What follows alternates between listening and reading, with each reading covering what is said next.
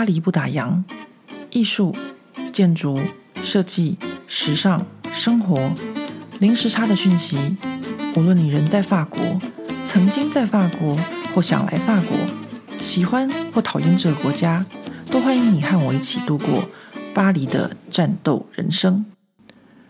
Hello，欢迎收听《巴黎不打烊》。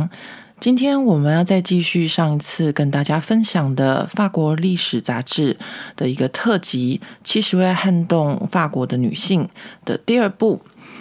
这第二部分呢，主要是在介绍，呃，在法国历史上面有权力的女性。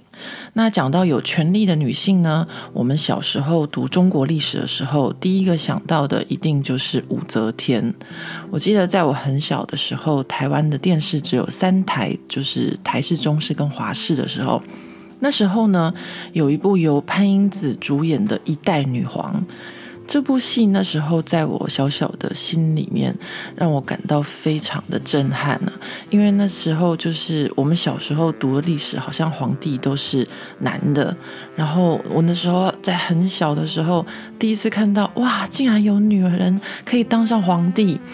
我记得那时候这出戏推出来的时候，真的在台湾是非常的轰动。当然有可能是因为那时候只有三台，所以我记得就是每天晚上吃完晚餐之后，我都会泡一杯红茶，然后好像是冬天，然后就窝在我父亲的沙发椅的旁边，然后我就坐在地毯上，然后。紧靠着我父亲，然后每天晚上在等着看八点档连续剧的一代女皇，然后那主题曲的歌到现在都还会记得怎么唱。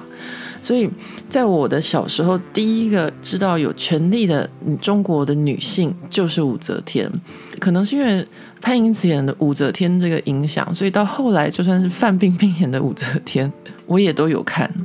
除了武则天之外，中国历史上面还有哪几位有权力的女性？其实，如果不说一定要是呃登基称皇帝的话，其实中国历史上蛮多有权力的女性啊、哦，比如说像呃吕后，然后是到最后的被大家骂翻的慈禧太后，也都算是一些有权力的女性。那今天呢，我们要讲的是在法国历史上面有权力的女性。那我们要来看看法国历史上面有权力的女性跟中国历史上面有权力的女性有什么不同。在法国的历史上，这些能够获得权力的女性，她们都是贵族，也就是所谓的蓝血人。那为什么会是只有贵族的女性才会能够获得？呃，这个权力呢，那道理非常的简单，这个跟法国的历代的王朝的更替有关。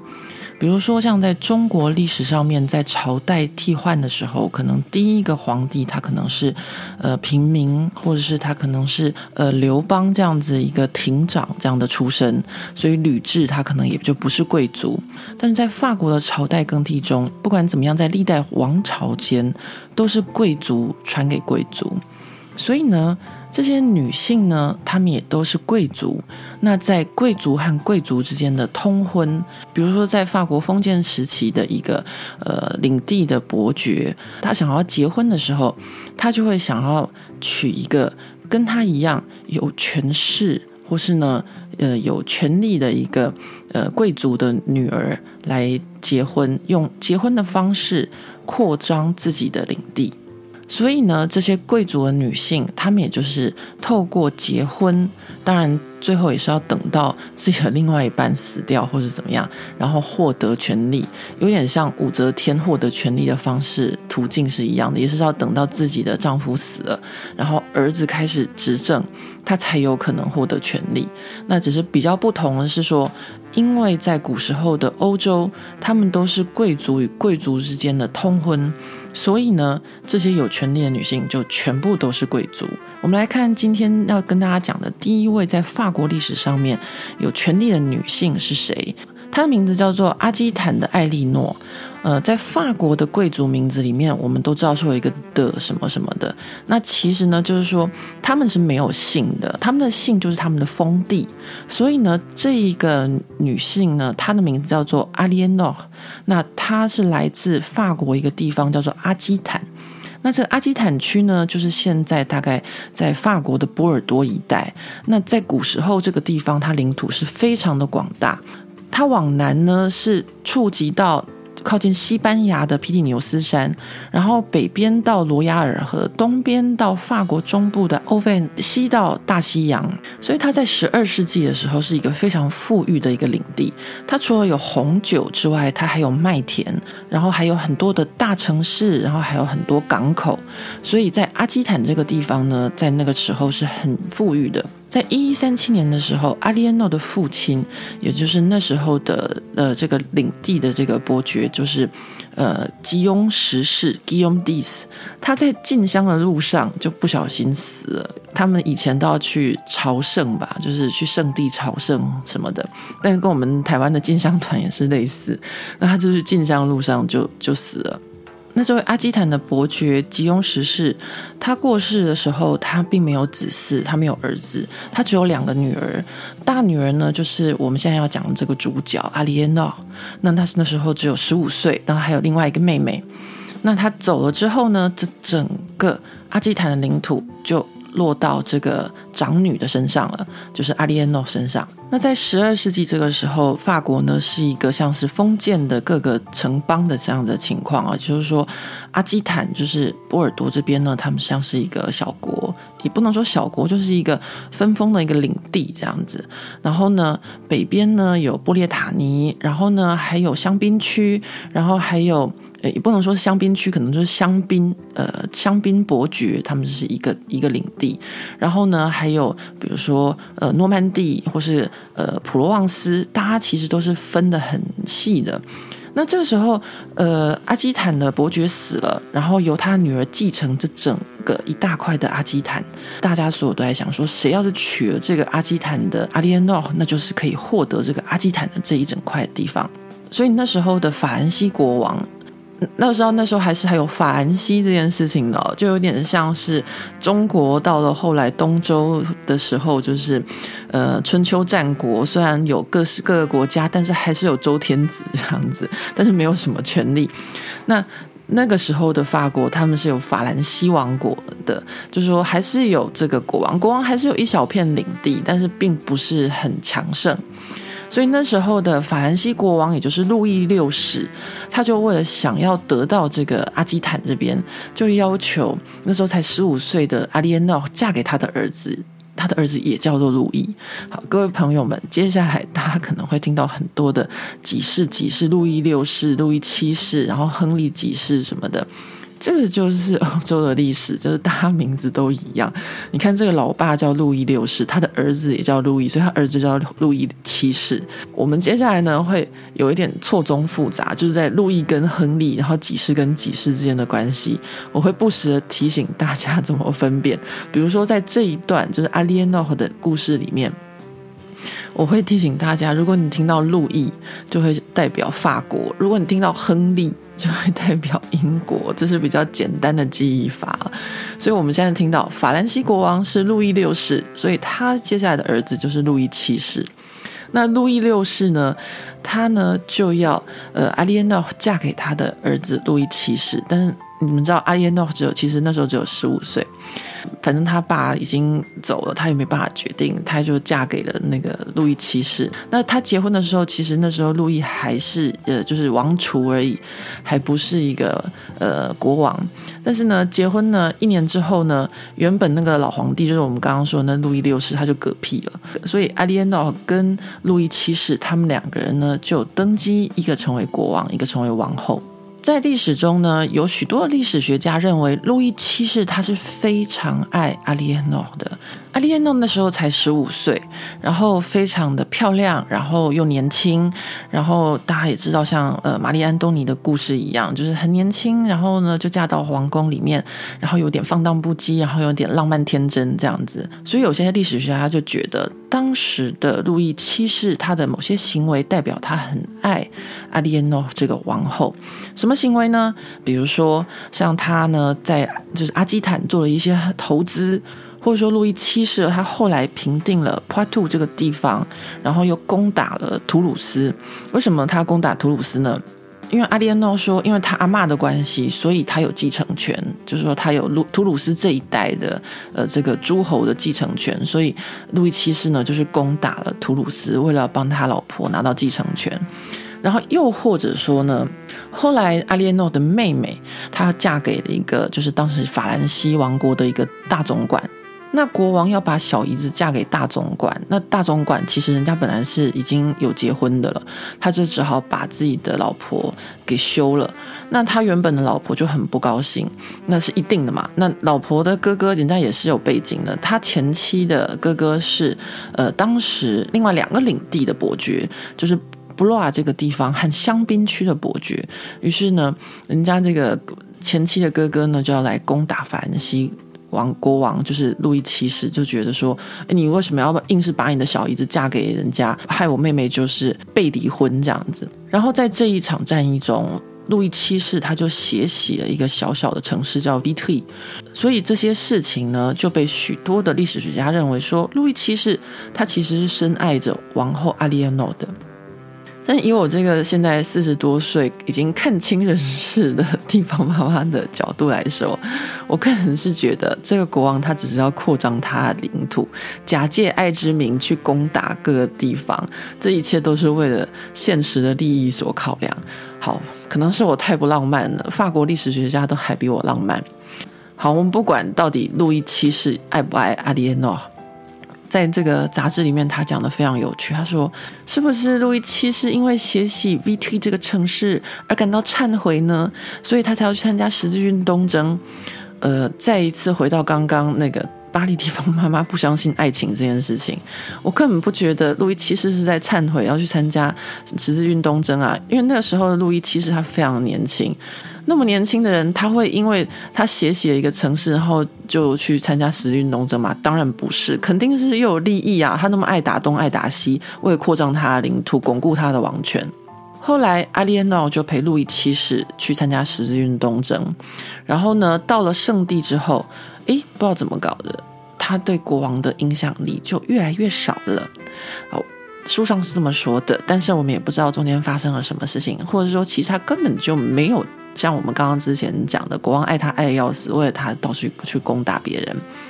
的这种影响力，其实那时候，呃，法国他们的十字军东征到了耶路撒冷之后，基本上都是一阵搜刮，然后或者是抢耶路撒冷国王的女儿来结婚或者什么的，并不是讲的那么好听哦。所以我们在学习这个段历史的时候，我们就跟着呃西方的历史称这个叫做十字军东征。其实，在东方的历史上面叫做法兰克人入侵。其实，我个人觉得“法兰克人入侵”这个称呼可能还比较确实，就是假借着忏悔之名，假借着天主教之名，然后跑去耶路撒冷大肆搜刮，然后打了一战抢地，然后呃抢权力这样子。好，我们再回来阿列诺的故事。阿列诺呢，后来就被传闻说，他跟他的叔叔，也就是呃另外一个领地的一个王子通奸，然后呢就有各种谣传，反正就是说他有各种的外遇啊，或是有各种小王的的事情，但到后来呢，国王还是把他给休掉。好，我们在法国是不说休妻啦。在法国的贵族婚姻里面叫做婚姻无效，就是可以跟某个人结婚结了很久，生了好几个小孩，然后最后说哦，我跟他的婚姻无效，这个我也是服了，就是觉得也太扯了，生了那么多的小孩还可以有婚姻无效的这种讲法。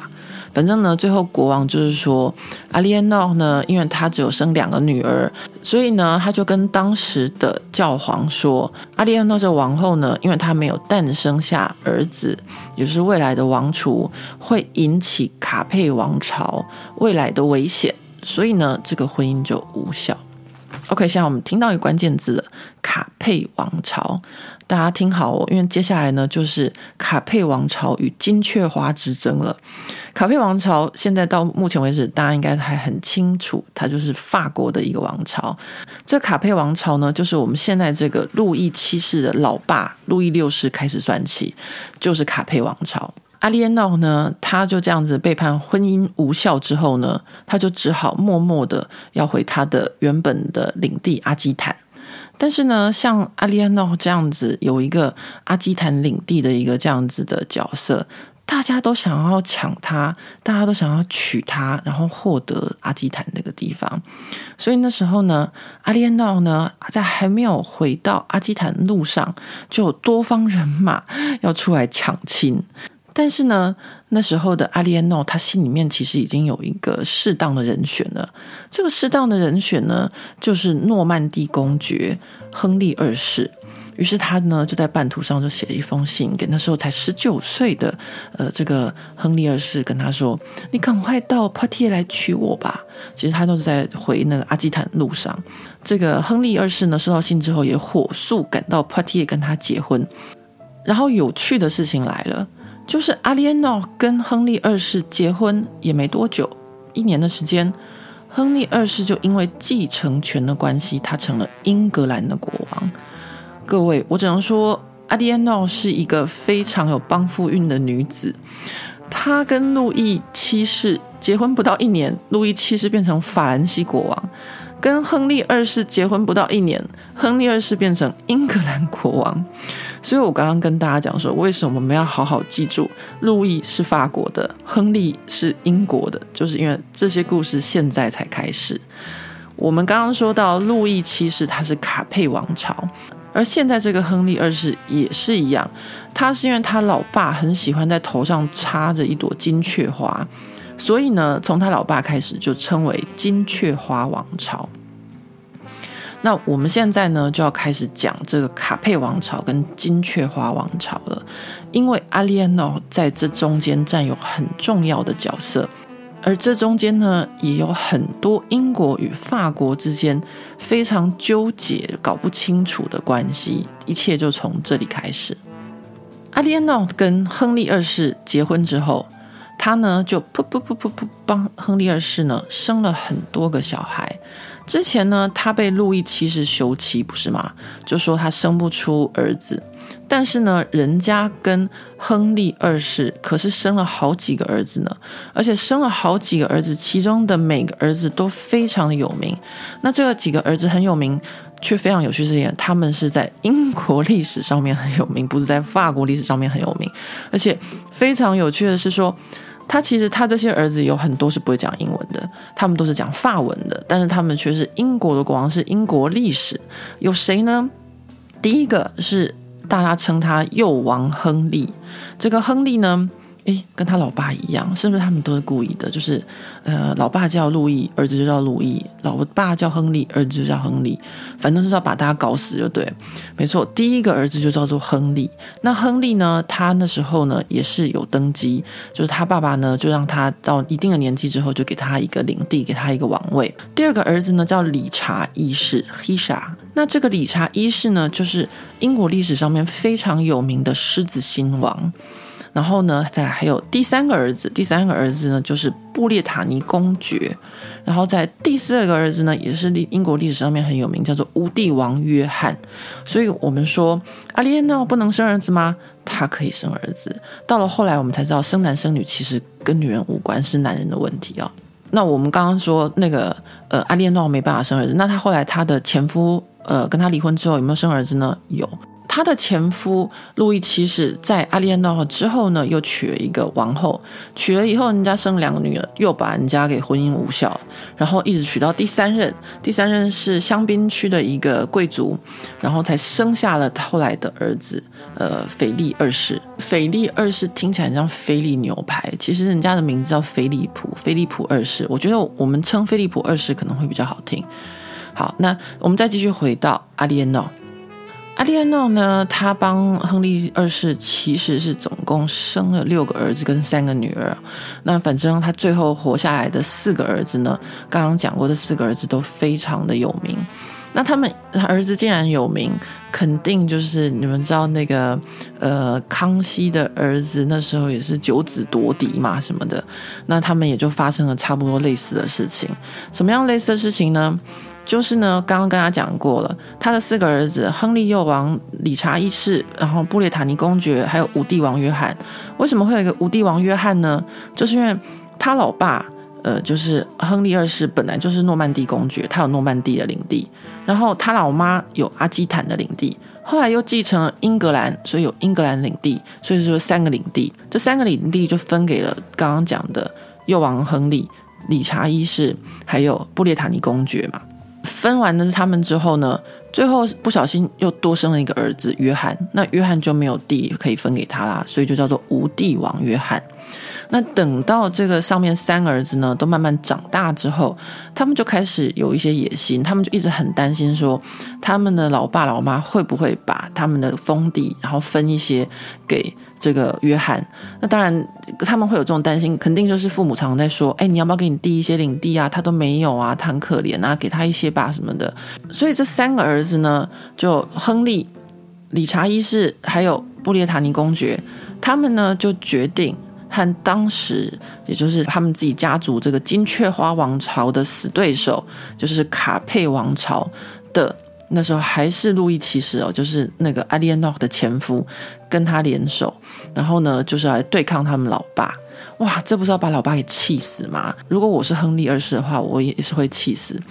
可是呢，亨利二世呢，在第一个儿子幼王亨利开始造反的时候，他还没有被气死，倒是幼王亨利先死了。然后到了理查一世，就是狮子星王的时候，那他老爸就真的是活活被气死了。当然不是活活被气死啊，就是战死，因为他跟他老爸开战嘛，就是为了一些那个领土的关系。那讲到这一段历史呢，我就还要再跟大家讲一下，因为最近有些朋友在巴黎不打烊上面跟我留言，在讨论关于英国、法国还有英语、法语这件事情啊。其实，在那个时代，由法国的贵族，然后呢，获得了英格兰的统治权，所以呢。在英格兰的整个上流社会，就是统治层，他们讲的都是法语。那一般的民众呢，他们讲的都是盎格鲁撒克逊语。那那时候的英格兰国王，就是我们现在说的，呃，阿利安诺的先生亨利二世，他会不会讲英语？应该是不会，他讲的应该是法语。那阿利安诺本人讲的应该也是法语。为什么我们可以知道这件事情呢？因为他们的儿子也是后来很有名的英格兰国王理查一世狮子星王，他其实也是不会讲盎格鲁撒克逊语的。所以当时呢，在英格兰的社会现象就是上层的统治阶级讲的全部都是法语，那下面的人呢讲的呢就全部都是盎格鲁撒克逊语，那也就造成了一直到现在的英语当中呢，比如说呃动物好了。一些动物的名称都是用盎格鲁撒克逊语来称呼，因为那时候养牛、养羊、养马或是这些的人都是呃当地的原住民盎格鲁撒克逊人。但是呢，所有东西一到餐桌上，呃，牛肉、羊肉、猪肉就变成法语了，因为当时呢，就是上层阶级的人都是呃这些法兰西人。所以，我们比如说英文的 pork 其实就是呃来自法文 pork，或是呃英文的牛肉 beef 其实也是来自于法文的 beef，在餐桌上的文字其实就是来自于法语的原因。现在讲远了，我们再回到阿莉安诺这个有权力的女性。阿莉安诺呢，在她的几个儿子和她老爸的这个战争之间呢。这个身为母亲的其实是非常的难做决定哦，但是他还是站在他的儿子们那边，也是站在幼王亨利，然后理查一世或是布列塔尼公爵这边。所以呢，他的先生也就是亨利二世就非常非常的不高兴，就把他给软禁了起来。这个软禁的期间呢，也就是亨利二世在跟他的儿子在就是大乱斗的时候，大概软禁了十五年，一直到亨利二世。他被他儿子理查一世给斗死了，然后呢，理查一世登基成为英格兰国王之后，才把他母亲阿莲诺给放出来。阿莲诺被放出来之后呢，就被他的儿子那个狮子星王给供养着。那狮子星王后来他就去参加十字军东征，那同时呢，就把这个整个国家就交给他的母亲来管理。所以阿列诺在他的儿子去十字军东征的时候呢，就负责管理整个国家英格兰，还有他们的领地。但是呢，呃，刚刚讲过，狮子亲王呢，他在十字军东征的时候呢，也是跟人家闹点不愉快，所以在回程路上呢，然后就在普鲁士被人家给绑了，然后呢不肯放人。这时候呢，阿列诺呢就带着巨款去赎他的儿子，呃，狮子亲王。其实，在狮子星王去十字军东征的时候，他的最小的儿子，也就是无帝王约翰，他就蠢蠢欲动，就是想要取代他哥哥的位置，成为英格兰国王。那后来呢？呃，阿列诺呢，就在两个儿子之间平息了两个儿子之间的问题，然后又在理查一世，也就是狮子新王死了之后，阿列诺呢就坚持把这个英格兰国王的位置传给理查一世的弟弟，就是是无帝王约翰，而不是传给之前其他他的儿子的儿子，也就是传给他的孙子。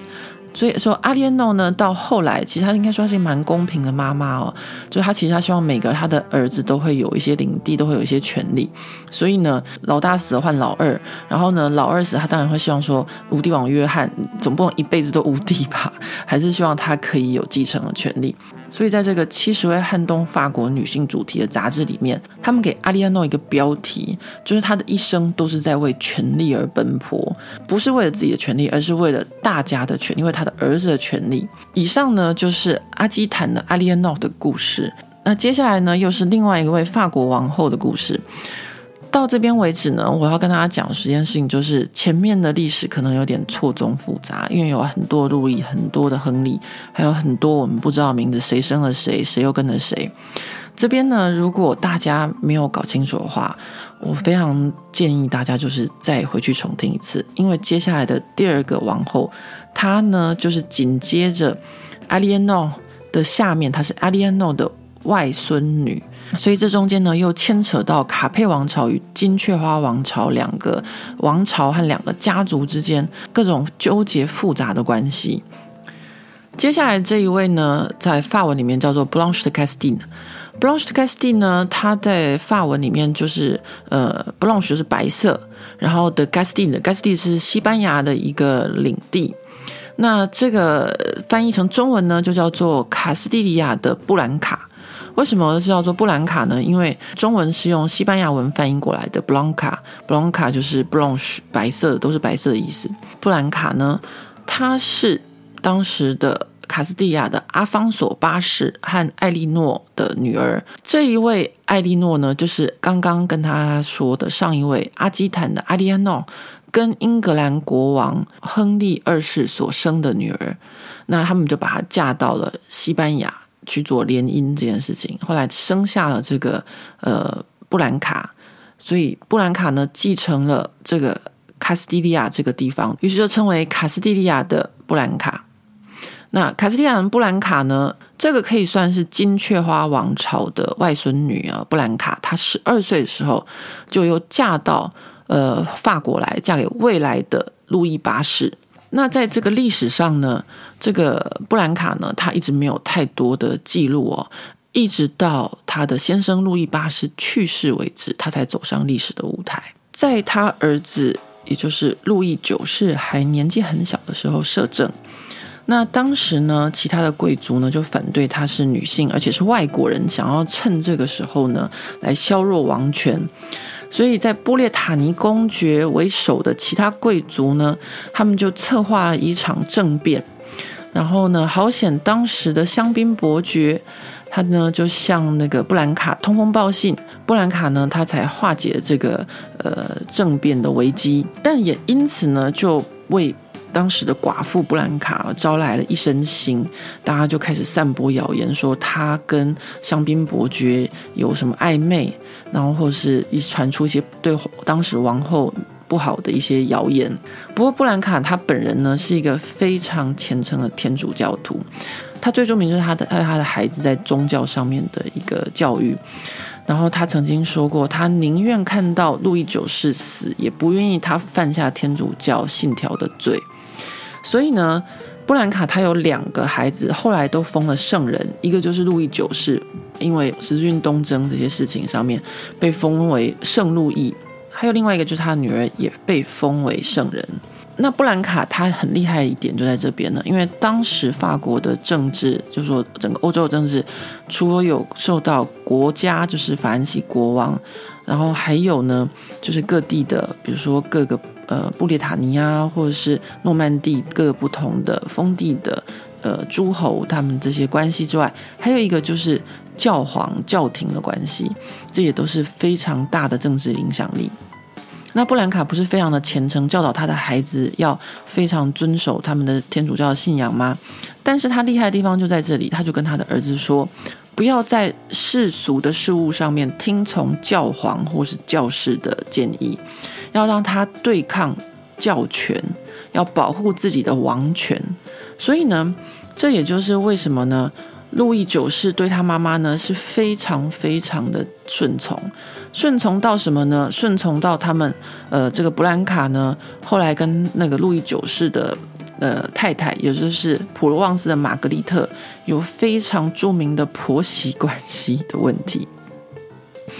什么婆媳关系的问题呢？也就是布兰卡呢，要他的儿子路易九世不要跟王后太好。然后呢，就让王后感到非常的就是被冷落。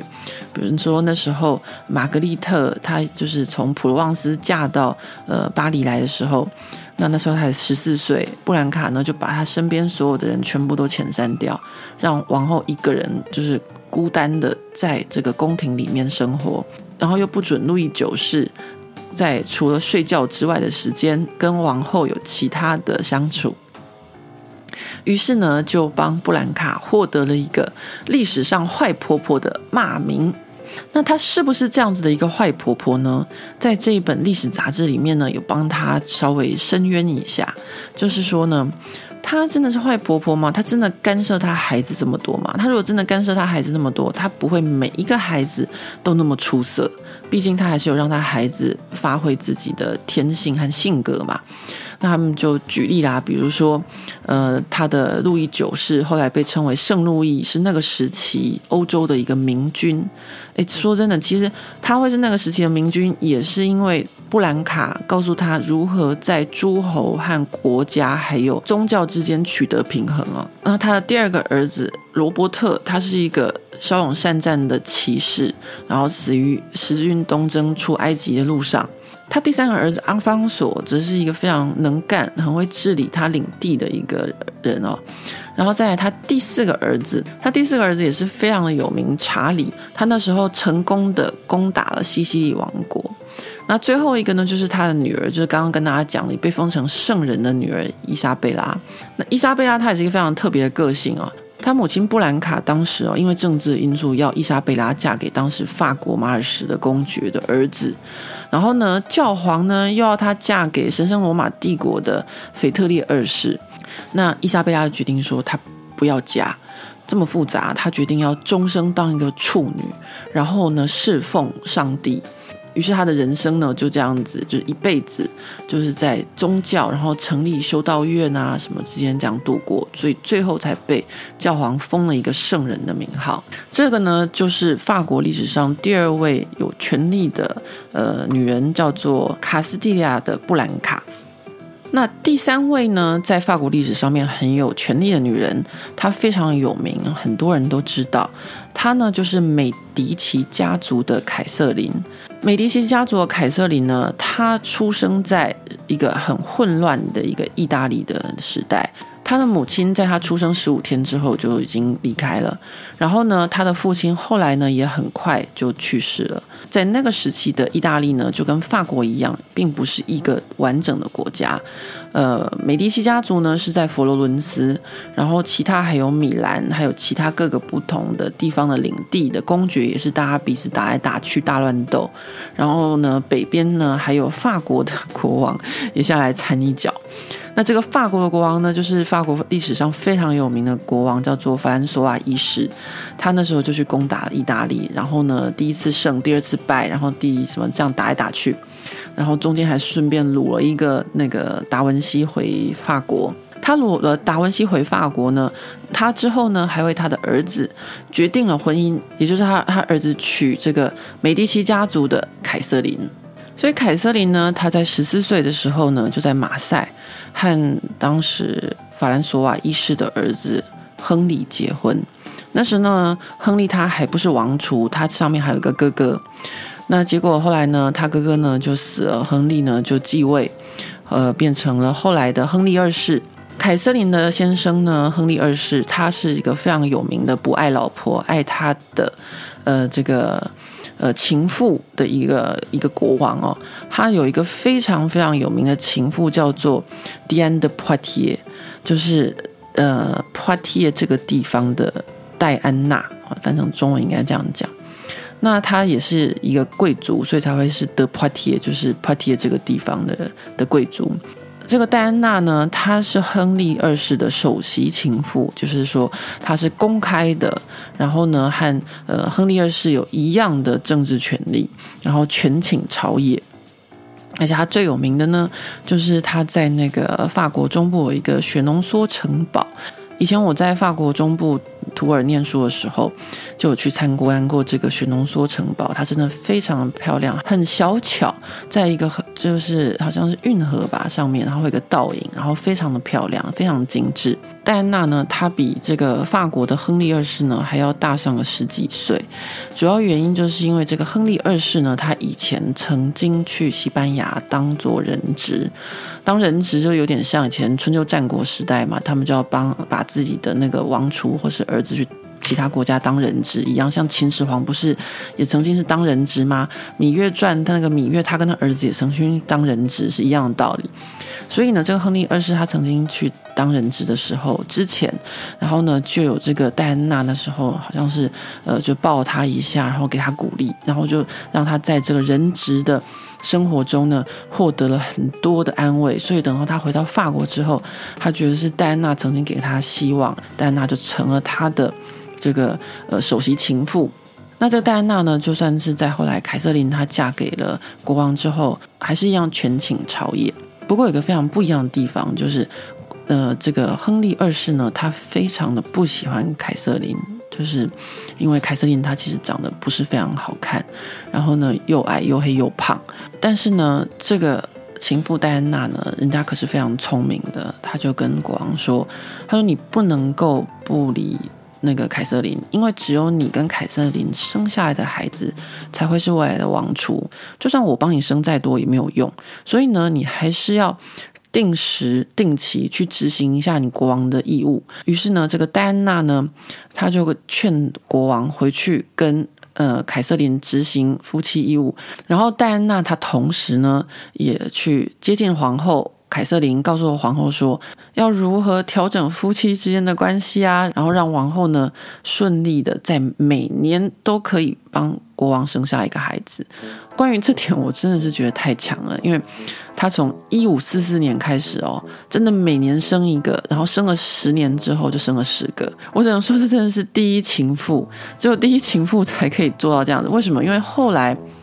亨利二世呢，在他的女儿伊莎贝拉婚礼上面就很无聊，跟人家玩打斗，然后就不小心被戳到就死了。那他死了之后呢？那你想想看，国王死了，那情妇会有什么好下场？凯瑟琳她的孩子当了国王之后，他就摄政嘛，他肯定不会让情妇有什么好下场。但是戴安娜并没有怎么样，凯瑟琳只是很不爽的收了那个。戴安娜的雪浓缩的这个城堡，因为雪浓缩城堡真的很美，所以呢，那时候凯瑟琳呢就是看的一直心痒痒的，非常想要这个雪浓缩城堡，他就把这个戴安娜雪浓缩城堡收了回来，然后把他赶出去，但是也没有让他死。但所以说，戴安娜最后呢，可能是因为当初有帮助凯瑟琳一年生一个，所以还是有一个善终。那我们现在去参观这个雪浓缩城堡的时候呢，我记得那时候我去参观的时候，学校老师就跟我们说：“你们看这边有两个花园，一个小花园呢非常精致、非常漂亮，就是戴安娜的这个花园；另外一个呢就是凯瑟琳皇后的花园。为什么呢？因为他就觉得说他太嫉妒了，他一定要盖一个更大花园，把这个戴安娜的花园给干掉。所以皇后呢就盖了更大的花园。”那这个花园呢，就当然没有像戴安娜花园那么精巧精致，但是也是非常的大气。那我们就知道，凯瑟琳呢，在这个国王死了之后呢，他就开始就是摄政，也就是他的儿子法兰索瓦二世。那我们刚刚在前面两个王后的时候，我们都有提到一些王朝，比如说卡佩王朝、金雀华王朝。那这边呢，到了凯瑟琳的时候呢，就已经到了瓦卢瓦王朝了。那瓦卢瓦王朝呢，它其实也是呃卡佩王朝的一个支系，就是包含之后的波旁王朝，全部他们都是相邻的血脉，因为他们在继承的时候会找最近的血缘来继承。一定要是王后生的，她才有继承权的顺位，然后从老大、老二、老三这样开始排下来，不太像中国以前，比如说像在清朝的时候，呃，什么皇贵妃啊，或是呃贵人啊，或者什么人生的，他都有可能成为皇帝。他们在欧洲呢，就是一定要是王后，她这个角色，她生下来的才有可能成为王储。我们现在再回到凯瑟琳的故事。凯瑟琳呢，我们常常会知道，就是她跟亨利二世之间的一些故事哦，因为还有这个呃情妇戴安娜这件事情，这三角关系非常的扑朔迷离。那另外一个呢，就是大家很多人都知道的凯瑟琳，她对法国文化的影响，因为凯瑟琳在法国的宫廷中倡导了仙妖这件事情，于是才出现了束妖，让欧洲后来的三百五十年期间，每个女人。都要承受束腰之苦，这个呢就是凯瑟琳。那此外呢，法国美食界呢也常会讲到美第奇的凯瑟琳把意大利的慢食、意大利的精致的饮食带到法国的宫廷，但这也是凯瑟琳在大家一般世俗中的形象。但是其实呢，这只是我们。读到的就是一般的，就是文化上、生活上的部分，但在历史上呢，呃，法国人可能对美第奇的凯瑟琳并没有那么好的印象，因为凯瑟琳在摄政的时间，也就是他儿子法兰索瓦二世在统治的时候，这段时间就是一个法国的宗教战争的时间。这段时间呢，是法国的卡尔文教派和天主教教派两方呢打得乱七八糟的一个时期。那这个卡尔文教派呢，也就是后来我们简单的说好了，就是所谓的基督教。基督教从天主教分支出来的一段时间，那是一个非常难熬的时候。就是说，大家同样都是法国人，大家信的其实都是同宗的一个天主教，只是后来分出来一批人是基督徒。于是呢，他们呢两边呢就打得水火不容。那凯瑟琳在当王后的时候，她在摄政的时候，她就希望说可以平衡这两方的势力。我应该这么说吧，这个美第奇的凯瑟琳，她在摄政当王后的时候呢，她有一个中国皇帝的一种治理的头脑，也就是说呢，她觉得这两个教派就是应该让他们打来打去，这两个教派呢，就是应该让他们不要其中一个做大。让他们两个呢要平衡，用这个势力来牵扯这个势力，这样子的情况下，才会让我们的王权巩固，而不是有一个大到影响到我们的王权。但我觉得也可以这么说，就是因为以前法国的王权受制于呃宗教的势力，他们可能应该他应该也是觉得我受够了，所以我现在想要就是好吧，你们因为宗教关系你们去打吧，那我就在这边渔翁得利。那如果讲比较好听的话，那就会有人觉得说：“哎呀，这是因为呢，凯瑟琳呢，她是一个好人，她不想要一边做大，所以呢，她想要两边大家都给大家势力，所以呢，就维持这样的情况。那维持这样的情况，就是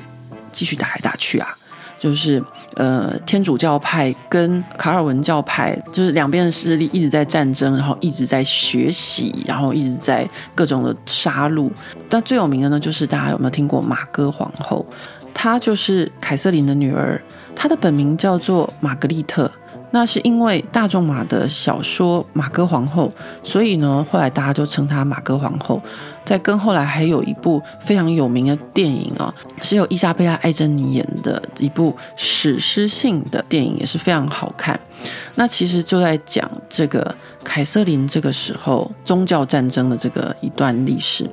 其实玛格丽特当时已经有个对象了，就是当时天主教的一个很有名的一个领导人物，就是吉斯公爵亨利一世。那时他们两个人是彼此相爱，甚至想要结婚，但是因为他们的母亲就是皇太后凯瑟琳，她不准。为什么不准呢？他们家因为凯瑟琳她本来就是天主教徒，他们法兰西国王这一家本来就是天主教徒。那他希望呢，他的女儿可以嫁给卡尔文森教派，这样子可以稍微平衡一下两边的势力。于是他就不准他女儿嫁给天主教派的吉斯公爵，然后呢，要他的女儿嫁给谁呢？嫁给当时从西班牙来的新教徒。波旁的亨利，亨利当时呢是跟着他父亲，他父亲呢是一个西班牙当时非常靠近法国的一个领地的一个呃领主的公爵哦。亨利那时候年纪很小，就跟他的父亲到了法国的宫廷来。那凯瑟琳呢，他就要他的女儿玛格丽特嫁给这个新教的这个亨利。那这个亨利呢，其实他的母亲呢，也是一个不遑多让的女强人。他的母亲呢，是一个信仰很虔诚的新教徒的基督徒的一个女性，所以他从小呢就告诉亨利说：“你要以新教徒的呃目标为主。”这样，所以呢。当他们两边在论及婚嫁的时候呢，就是美第奇的凯瑟琳呢，这个皇太后对上这个亨利的妈妈，两个人呢，两个皇太后真的就是不遑多让，然后非常的强势。这两个女强人刚开始的协商是，一边说你的女儿要嫁给我儿子，所以你的女儿要改信新教；另外一边呢是说你的儿子要娶我的女儿，所以你的儿子要改信天主教。那最后呢，两边呢，当然就是协商不成，最后就是各信各的教。那这样子的情况下，当时他们在巴黎的婚礼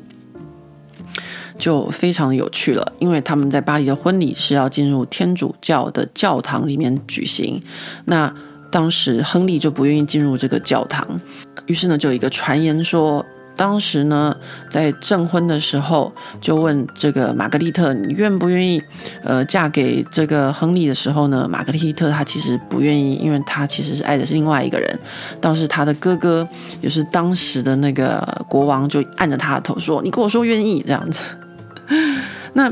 这个呢，是我们不知道的事情。不过呢，我们后来都知道的事情，就是他们的婚礼引起了后来一个非常非常恐怖的一个血洗。呃，新教徒事件，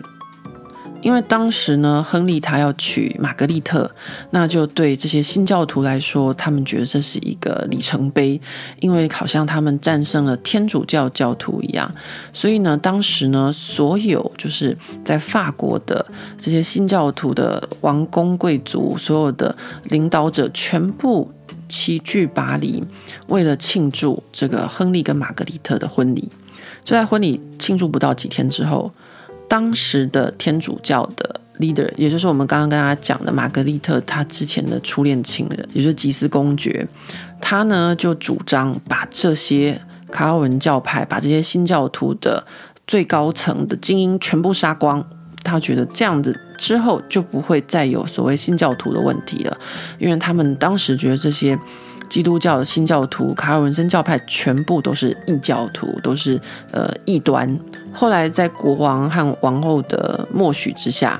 那这个天主教教派就在巴黎展开了呃对这些新教徒的血洗啊，所有的人全部都杀光，杀的一个不留，非常的恐怖。那时候还有非常多的画作都留下来，就是一夜之间死了非常非常多的人，都是一些非常重要的贵族或是领导者。那这个血洗这件事情呢，原本只是在巴黎发生，但是没想到呢，到了后来，在法国各地各个城市都发生了这种血洗新教徒的一个情况，所以法国人对凯瑟琳的美第奇还是有一点不太好的印象，就是会发生这种呃大规模的残酷的屠杀事件。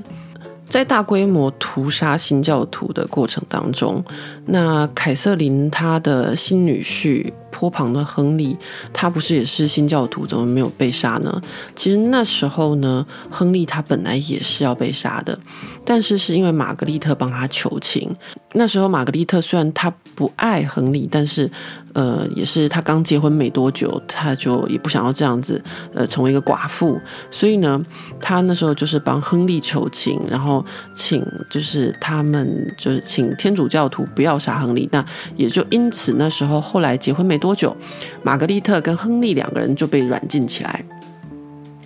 那凯瑟琳的美第奇呢，其实在这件事情上面呢。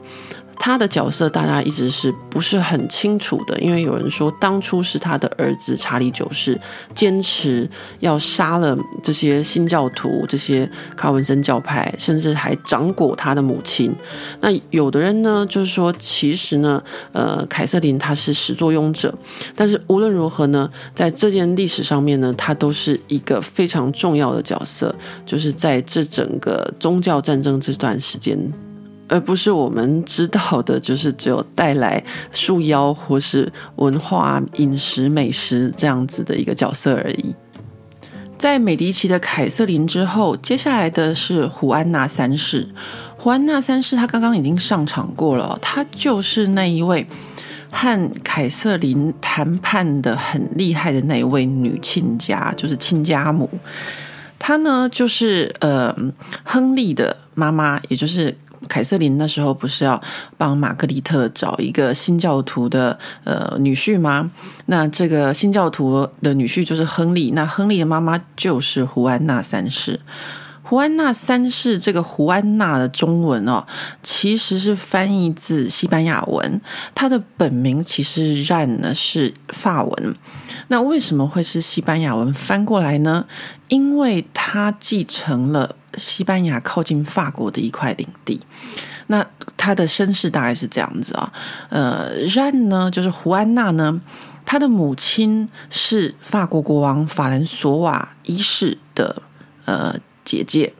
那这个法国国王法兰索瓦一世当时在欧洲是一个非常强势的一个呃君主哦，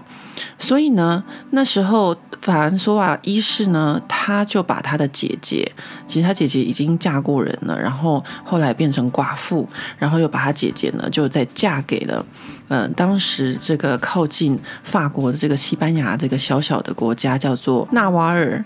然后这个当时呢的纳瓦尔是亨利二世，那亨利二世他当时是很年轻就继承纳瓦尔这个领地。那纳瓦尔在他父亲的时候，其实就已经被周遭的国家就打得就是稀里啪啦的，所以那时候纳瓦尔是一个很弱的国家。那跟法国寻求联姻，其实也是不错的，可以得到庇护。那大概就是在这样的情况下。纳瓦尔的亨利二世娶了胡安娜的母亲，就是法兰索瓦的姐姐玛格丽特。那他们两个人呢，生下的孩子其实不多，最后呢，就是只有胡安娜活着。那这个中间的关系，大家可以想象到一件事情，就是之前我们讲了很多的王后，因为没有生下王储，然后呢就被宣布婚姻无效。但是在这种时候呢，因为纳瓦尔是一个很小的国家，面对法国那么强的国家需要庇护的时候，他就很抱歉的没有办法宣布他的婚姻无效。最后继承纳瓦尔的就是呃这个女儿胡安娜，因为没有其他的儿子。那在这边呢，我们就要顺带提一下，法国呢有一个非常歧视女性的一个萨利克法。这个萨利克法在六世纪初的时候就已经有了，它发源于法兰克的萨利克部族。它是一部法典，其实它是有关于犯罪啊、偷窃啊，或是一些侮辱、伤害所有的一些呃法律的一个规定。那到了卡佩王朝的时候。因为查理四世他没有男的继承人，那英格兰的爱德华三世他是查理四世的妹妹伊莎贝拉的儿子，所以呢，他就要求要来继承，所以法国那时候呢就用萨利克法让查理四世堂兄菲利普六世加冕，所以后来就开创了我们后来讲的瓦卢瓦王朝。那这个萨利克法呢，它告诉我们什么？它就是说，女性是没有继承权的。也就是刚刚他说，呃，查理四世的妹妹伊莎贝拉，她是没有继承权的。从那时候开始呢，法国历史上这些女性就失去了继承权，不像我们之前讲的，像呃阿基坦的阿莉耶诺，她因为继承阿基坦，这些后来就不存在了，因为女性都没有继承权了。但是呢，胡安娜她继承的，因为不是在法国领地上，所以她没有萨利克法的规范，她就继承她父亲的领地纳瓦尔。她继承了他父亲的领地之后，她后来呢，因为嫁给了法国的旺多姆公爵，所以他还有另外一个称呼，就是旺多姆公爵夫人。那这个旺多姆公爵呢，他就是安托万波旁，就是胡安娜他儿子亨利波旁的父亲。那这安托万波旁呢，嗯，他应该就是一个政治立场不坚定的俗辣吧，应该可以这么说。就是在那一个呃宗教战争的时期，他呢是一个非常摇摆的人物，因为他的。呃，另一半胡安娜是新教派，但是他又介于波旁家族和当时的吉斯公爵的非常大的势力，就在两边当中摇摆不定，所以呢，他最后因为太过于摇摆了，就被刺杀而死。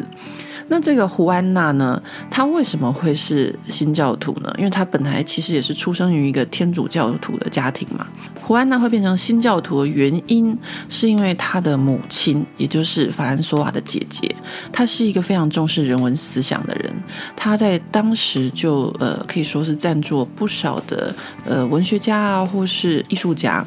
那她的父亲呢，也是一个很有同情心的人，所以她父亲当时也是非常同情新教徒。那这都潜移默化了胡安娜。所以到了胡安娜的时候呢，在她继承了。纳瓦尔之后，他就让境内的新教开放，然后他自己同时呢也皈依新教，然后他也带他的先生，就是刚刚讲的很摇摆的安托万波旁入教，然后还有他的儿子，就是我们之前说的亨利，也都加入了新教，所以胡安娜她就变成了当时一个新教非常重要的 KOL，成了一个当时新教的领导人。胡安娜在她的丈夫死了之后，她就更大展身手。她不是只有信新教而已，她还驱逐了天主教的神父，然后因此呢，就跟教廷杠上了。那时候教廷呢，马上呢就判胡安娜是异端，然后宣布要没收她的领地，然后还说任何人都可以侵略和统治纳瓦尔。那胡安娜遇到教廷抵制的这种情况的时候呢，谁出来支持他？当时出来支持他的就是法国的国王查理九世和王太后凯瑟琳。我们刚刚有跟大家讲过，凯瑟琳的政治策略就是用新教和天主教两方互相抵制嘛。所以现在新教派的胡安娜受到了教廷的惩罚，就法国这边就出来帮他们讲话，那也就造成了这个教廷这个宣判无效。后来呢，胡安娜呢，她还到法国的拉霍谢的这个地方呢，成立了新教地区，然后和同样支持新教的英格兰有很多呃密切的往来，然后真的就是成为宗教战争中新教的领袖。最然后她最特别就是她以女王自称，她觉得她自己就是一个女王，可能在她心目中，这个萨利克法是没有办法就是限制她的。她的人生，她最后呢，就是非常可惜，她是在巴黎死去的，她还没有看她儿子。结婚，其实他那时候就是要去跟呃美第奇的凯瑟琳讨论他儿子跟美第奇女儿玛格丽特的婚礼。当他到巴黎没多久之后就生病死掉了。不过我个人觉得他可能这样子生病死去，比后来看到呃婚礼后的屠杀，或是他如果没有离开，他那时候有可能在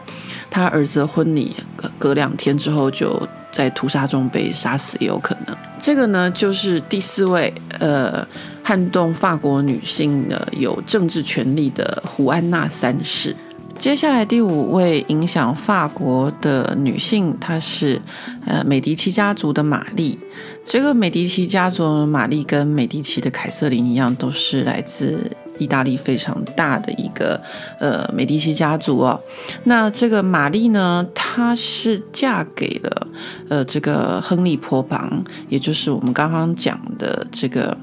胡安娜三世的儿子。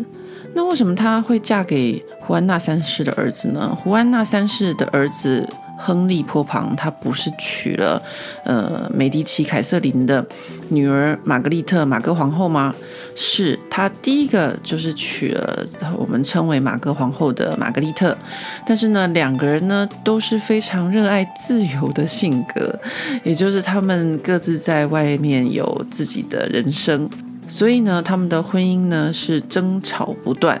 到后来呢就各自过各自的，再次婚姻无效。那后来亨利他不是接手了这个法国的国王，称为亨利四世，也就是他开创了所谓的后来的波旁王朝。那他既然当了法国的国王，他肯定就还是得要有一个王后，然后有他的王储，有他的后代嘛。所以呢，他后来就娶了这个美第奇家族的玛丽。那这个美第奇家族的玛丽呢，她跟这个亨利四世的关系呢，是非常的微妙哦。因为这个亨利四世呢，他其实也就是一个小王子，他的母亲胡安娜三世叫他呃新教的思想，但是呢，他又继承了法国的国王的位置。所以他在这个新教跟天主教之间的这个平衡呢的拿捏是非常的重要。所以他接下了法国国王的位置之后呢，他就皈依天主教了。为了让这个法国的国内的政治情况呢，不要再因为宗教的问题而互相厮杀打斗。哦，说到这位亨利四世，我们之前这个巴黎布达昂团购的那个吉佛利的红酒，这个产区的红酒的呃纸箱或者有一些酒标上面都会有亨利四世的头像，因为他就是亨利四世的爱酒，又称为国王酒。当初在法国的各区之间，其实彼此都是有收税的。然后，呃，亨利四世他就是因为太喜欢喝这个吉佛利的红酒，所以呢，他就下令这个吉勃艮第吉佛利的红酒送到巴黎是可以免税。好，我们再回到这个美第奇家族的玛丽和亨利四世的婚姻。刚刚说了，亨利四世他本来就是一个小王子，小王子变成国王，哇，那可真是不得了，对不对？但是人家美第奇的玛丽可也是一个小公举呢。美第奇家族的这个玛丽呢，跟之前的凯瑟琳是不太一样的。凯瑟琳她那时候出生的时候，他们的家族是非常衰落的。但是这个玛丽她出生的时候，他们美第奇家族又重掌权力，所以玛丽可是含着金汤匙出生的小公举。那她到了法国的皇室之后呢，这位新来的意大利的皇后呢，她可是完全不在乎人家说她是商人之女，她觉得她自己出生于权力，她要有权力，她跟国王是平起平坐。那这也让国王亨利四世对他有一定程度的反感，因为呢，国王亨利四世呢，他其实为了统治国家，他表面上信仰的是天主教徒，但他的内心还是偏新教，也是偏基督教比较多。那这位来自美第奇家族的玛丽，她可就是纯天主教徒。两个人呢，在呃思想上，在很多生活上是非常的不一样。然后再加上两个都是小王子跟小公举的倔强的脾气，所以呢，在宫廷的生活中，两位可以说是互不相让。那这位美第奇家族的玛丽皇后呢，到了人家法国的宫廷，这么拽又这么骄傲，所以她一度。曾经差点要被刺杀、暗杀，那当然背后的主使是谁，大家不晓得。那最后没有成功的原因是说为什么？唉，只能说他的肚子争气。因为这个波旁家族的这个亨利四世呢，他跟之前的玛歌皇后因为关系不好，所以没有小孩。那跟新来的这位美提奇家族的玛丽皇后呢，就生了几个孩子。我们一直都知道，欧洲的王后有一个很重要的角色，就是要产下王储，然后呢，基本上也是所谓的母凭子贵啦，差不多这样子。因为母本来就要贵，然后呢，要有子才会更贵。那后来呢，这个玛丽她没有被暗杀，原因呢，就是因为她的肚皮争气，生了几个孩子这样子。那后来呢，在亨利四世死了之后。玛丽呢，她本来就是一个非常喜欢权力的女性哦。她在宫廷里面跟国王也是斗得不相上下，所以在国王死之前，她就有自己的支持者和自己的权力。在国王死了之后，她就顺理成章，因为她的儿子路易十三是国王，她就顺理成章的摄政。那在她摄政的时候呢，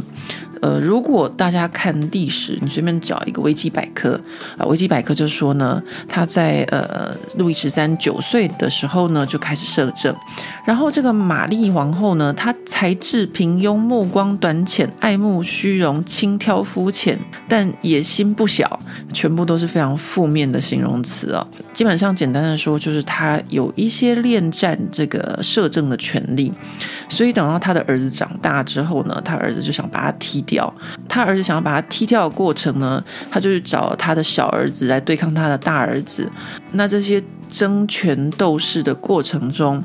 最后呢，他呢就是呃被放逐，然后下场不是很好，这样孤单的老死。但是呢，在我们这本法国的历史杂志上面呢，他们认为呢，这个呃美第奇的玛丽皇后呢，她是因为她不善社交，不懂得控制舆论，然后又得罪了厌女症的史学家，所以在历史上面把她写的这么的差。就说其实呢，她当时在摄政的时候呢，是有平稳法国内政，然后减少政教冲突的。然后另外一件值得她被列入影响这个法国七十位的女性的原因呢，就是她从来没有因为自己是女性的这个角色而在政治上面有所退让，所以她很努力的在对抗法国这个刚刚我们跟大家解释的女性无法继承的萨利克法，也就是她觉得女人也是有政治权利的，但是因此而得罪了史学家。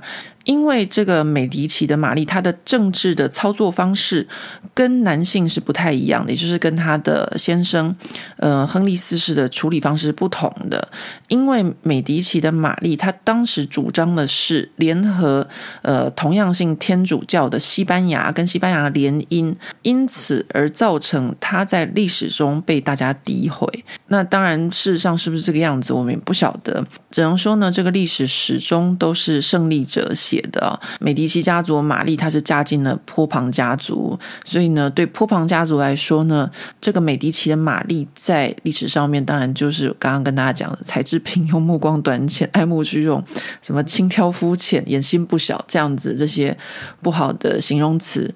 最后一位撼动法国历史有政治权力的女性，她是拿破仑三世的皇后，她也是法国的最后一位皇后欧珍妮。